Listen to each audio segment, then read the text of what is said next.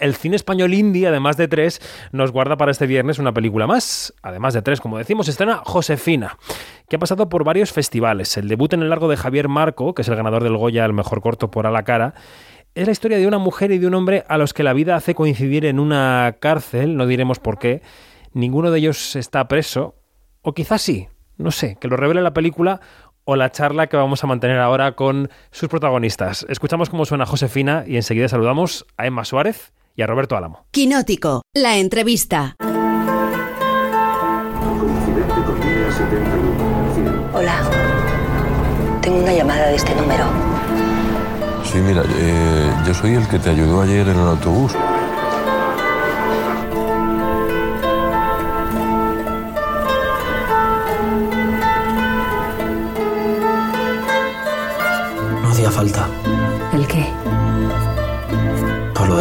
Esta, la que me ha escrito. Josefina. ¿Te ha escrito? Pues estamos ya con, con los dos protagonistas de la película, con Emma Suárez y Roberto Álamo. ¿Qué tal? Buenos días, ¿cómo estáis? Muy bien, buenos días. Hola, buenos días. Buenos días. Eh, bueno, eh, estamos a punto del estreno de la película, que es una de las óperas primas del año, a pesar de que eh, Javier Marco y la pareja que forma con Belén Sánchez Arevalo es una pareja ya veterana en el cine. Em, ¿qué, qué, os lleva a los dos a decir que sí al, al primer largometraje de un director? Pues eh, en general, eh, hablo por mí, en, en, mi, en mi caso, mirar sí. la cuenta del banco y decir, primer escalón, es, ¿tengo para vivir estos dos meses?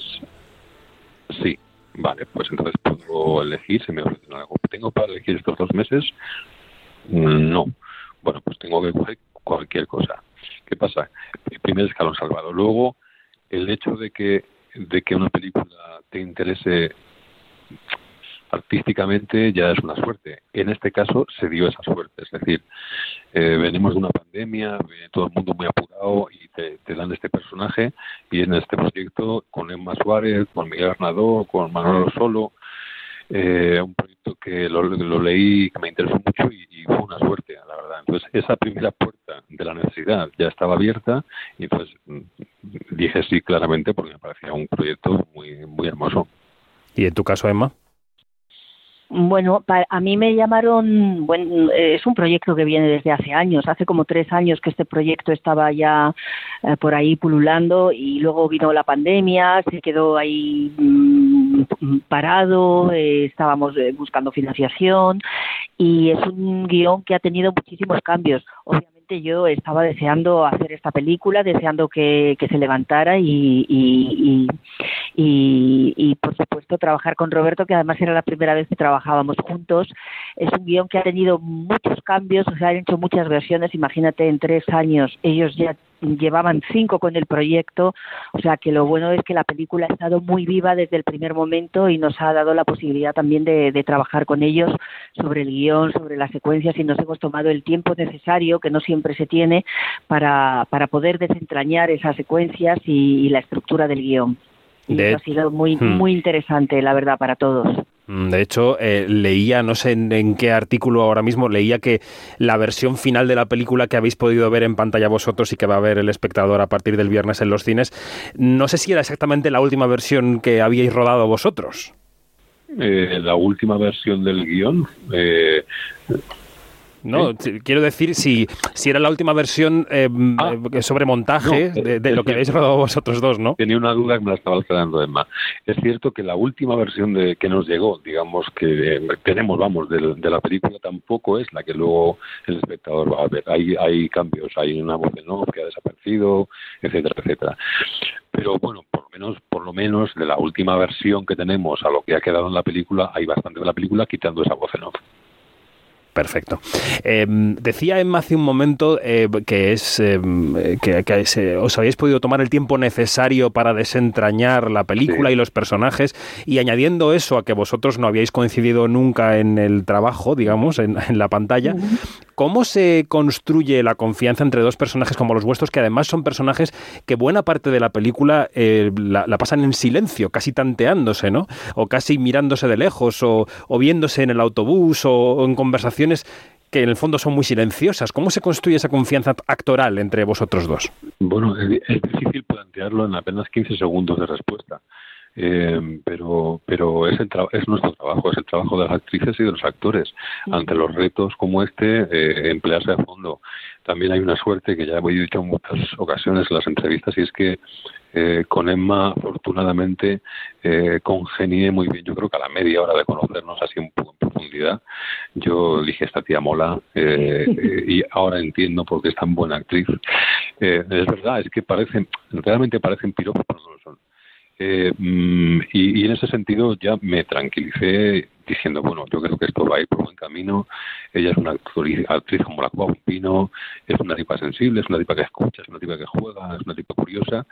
Y en ese sentido yo creo que fue relativamente fácil lo que a priori podría haber sido difícil. Sí, yo tenía muchas ganas de trabajar con Roberto Álamo, eh, porque le admiro muchísimo desde hace muchos años. De, él formaba parte de Animalario y yo iba a ver sus, sus estrenos, sus obras y me gusta muchísimo, me gusta muchísimo su trabajo. Pero es verdad que no sabía cómo era su forma de trabajar. Eso es algo que forma parte también de, del misterio ¿no? de los actores cuando vamos a trabajar.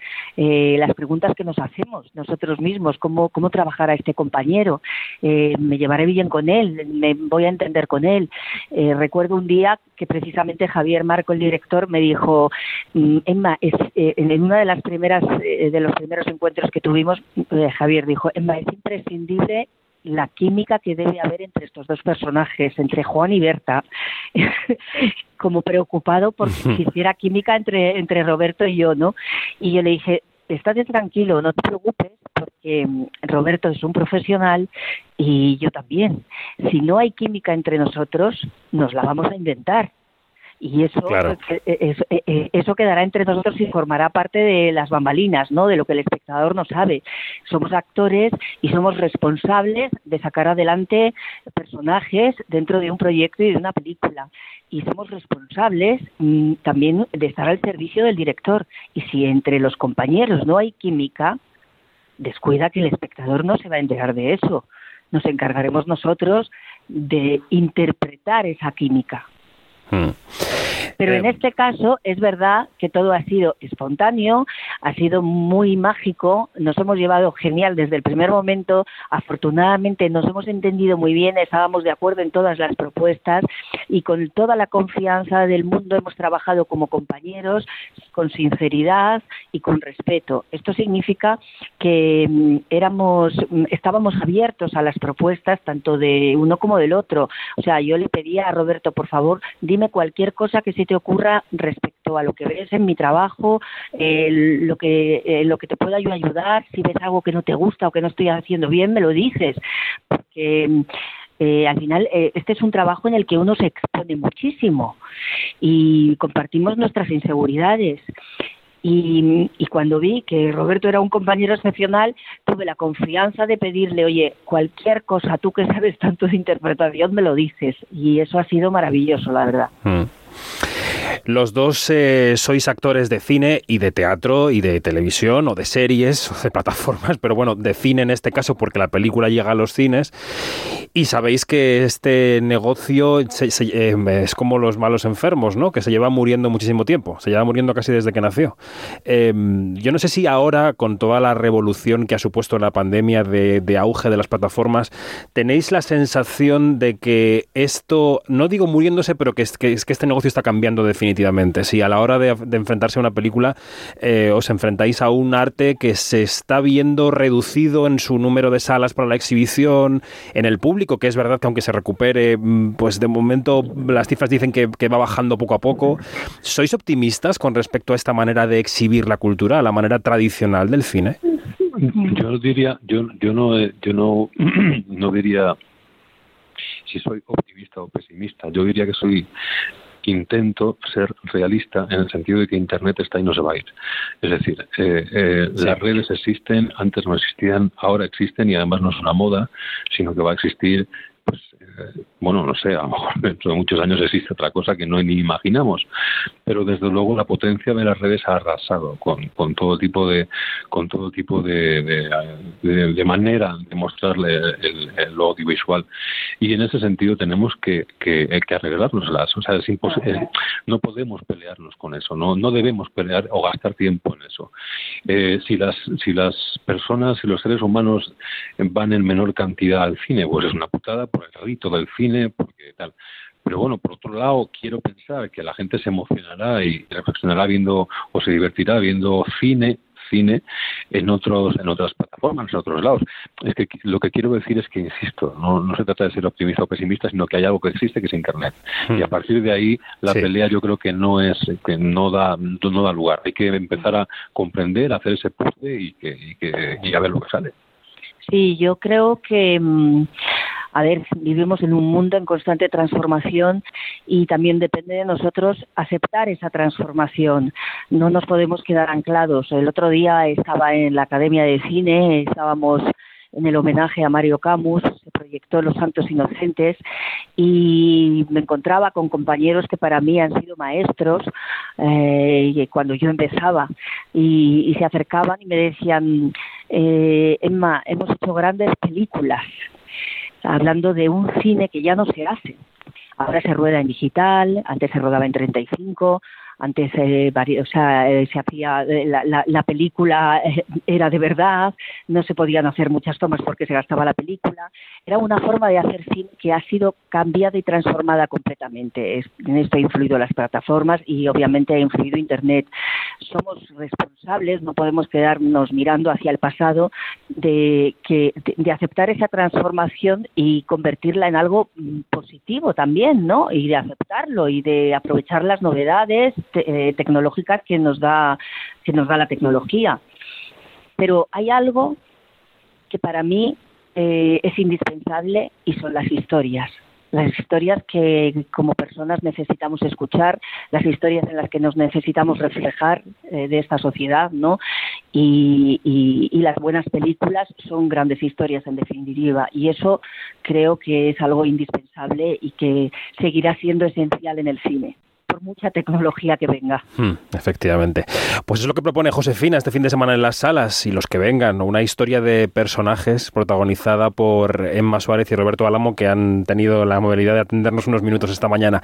Emma, Roberto, gracias. Un abrazo. Un placer, gracias. Muchas gracias. Un abrazo.